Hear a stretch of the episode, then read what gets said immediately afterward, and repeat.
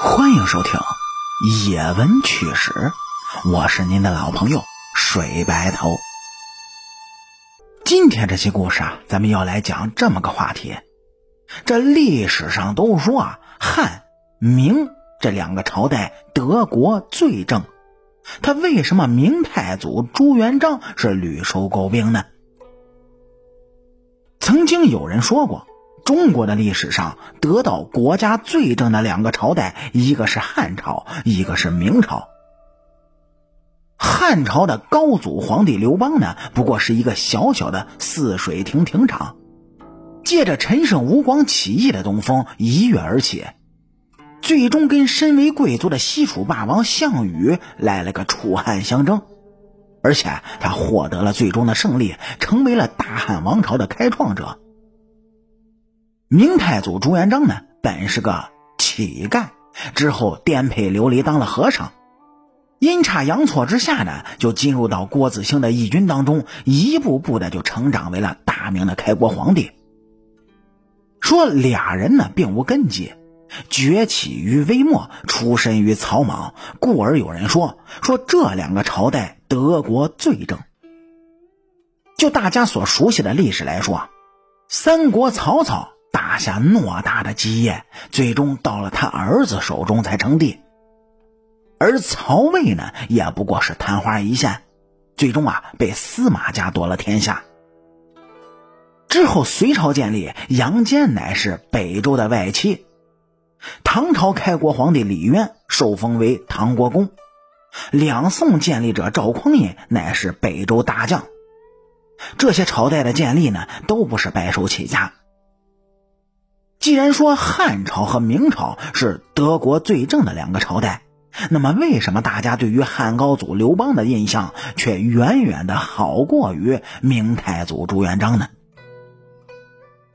其实主播认为，网络上争论的比较多的便是明太祖朱元璋登基为帝之后杀了太多的功臣，而刘邦登基之后呢，却没怎么杀过功臣。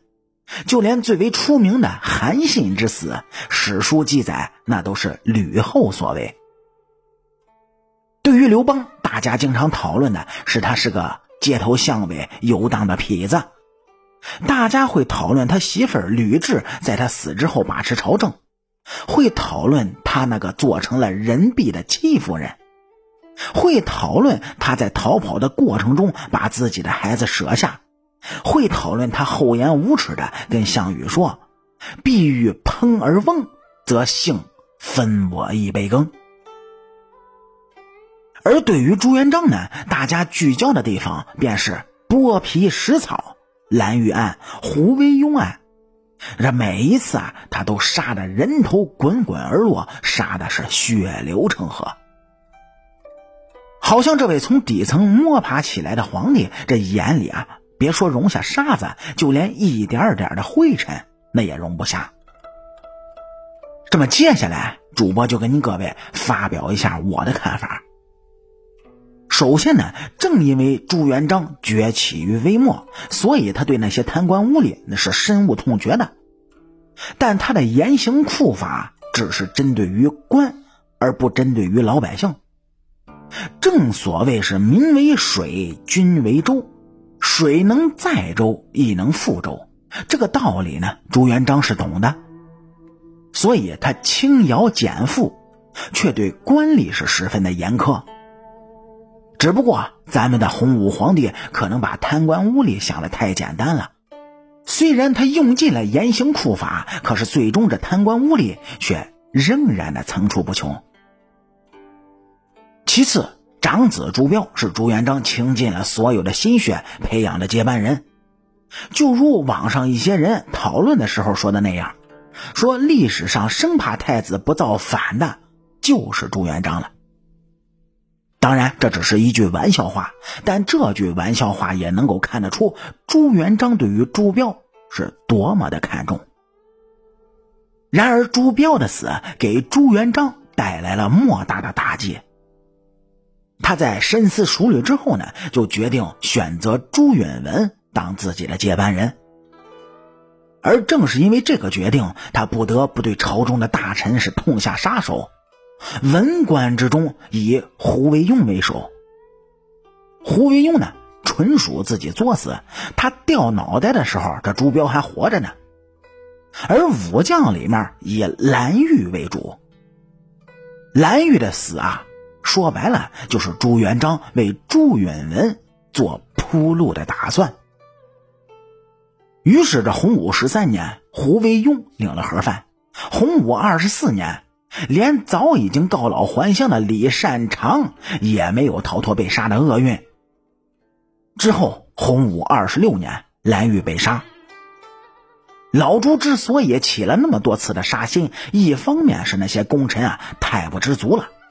皇帝认为给了你应得的，那么你就拿着那些，踏踏实实的过日子。可是你却还想要更多的。嘿嘿，那我老朱可不惯着你，先要了你的脑袋，那再说吧。你要的东西啊，我烧给你。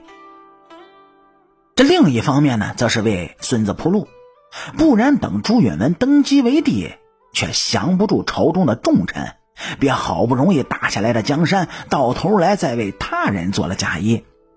所以，综上所述。主播觉得呢，老朱的确是杀心重了些，可能啊，咱们文章中说的有些偏颇，但综合而论，评价一个皇帝是不是好皇帝，得看他是否勤政，是否让老百姓过上更好的生活。至于杀了多少功臣，这些功臣的死是否无妄之灾呢？其实啊，没那么重要。好啦，感谢您各位在收听故事的同时呢，能够帮主播点赞、评论、转发和订阅，特别是订阅，伸出您各位富贵发财的小手，右上角订阅的小按钮点一下，这样主播更新的速度才会越来越快。我是您的老朋友水白头，野闻趣事精彩，下期继续。